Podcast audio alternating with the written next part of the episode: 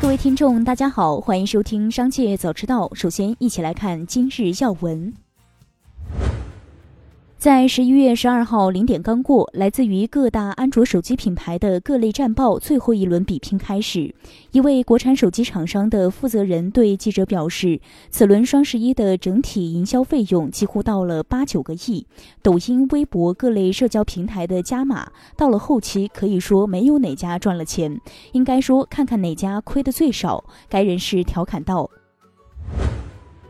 中国疾控中心消毒学专家张刘波近日表示，快递传播新冠肺炎需同时满足：一、快递被污染；二、快递到达时病毒仍存活；三、接收快递时手部等被污染。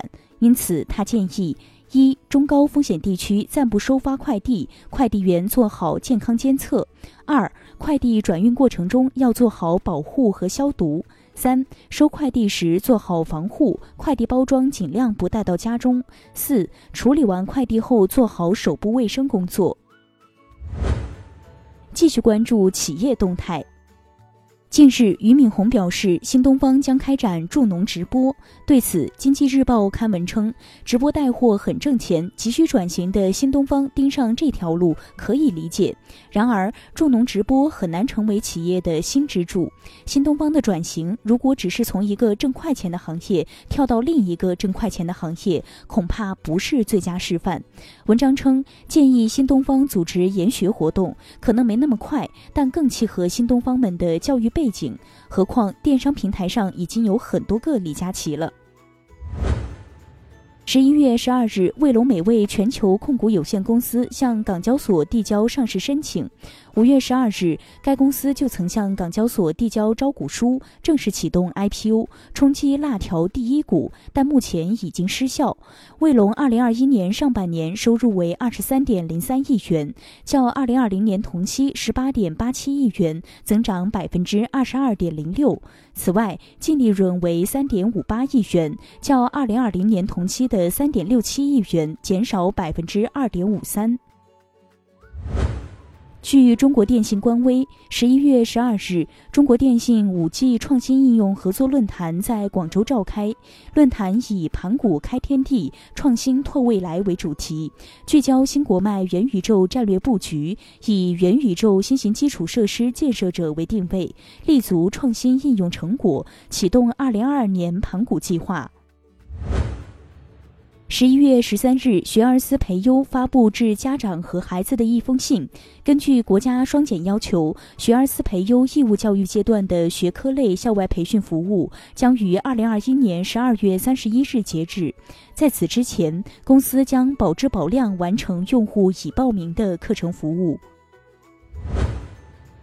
锦麟资产昨日在美国证券交易委员会公布的美股持仓情况显示，截至今年三季度末，锦麟资产在美股市场持有三十四家公司的股票，总市值为二十四点八亿美元。中概股依然占据强势地位。今年以来，教育股股价持续下挫，不过锦麟资产却忙着抄底，连续两个季度加仓。截至三季度末，锦麟资产持有好未来一百零六万股，相比于二季度末加仓十三点七万股，还加仓新东方七百八十八点二万股，继续持有高途教育。接下来将目光转移到产业纵深领域。国家卫健委介绍，一旦发生疫情。五百万以下人口的城市要在两天以内完成全员核酸检测，五百万以上人口的城市要在三天以内完成全员核酸检测。各地按照上述要求，对核酸检测能力储备、采样人员安排、实验室检测安排、样品转运安排等作出预案。根据不完全统计，截至目前，全国已有二十一城发布了限跌令，其中有的城市是直接发布行政命令，有的则是通过约谈房企，限制恶意降价，否则就不给予网签的方式。这些城市包括沈阳、岳阳、昆明、唐山、江阴、鄂州、张家口、株洲、永州等。除了沈阳、昆明等个别城市外，绝大多数都是三四五线城市。另一方面，在楼市下行压力较大的情况下，目前市场上工抵房打折甩卖的消息频出。当前预制菜越来越成为消费者的青睐，成为今年双十一的爆款产品。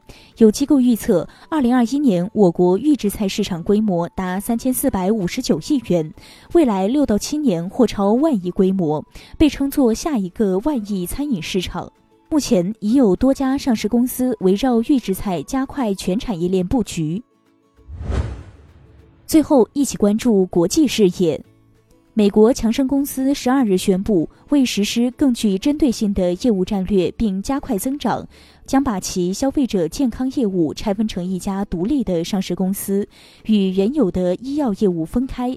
强生公司表示，拆分以后，新的强生公司将依然是多元的制药和医疗设备企业，而新的消费者健康公司更专注于消费品领域。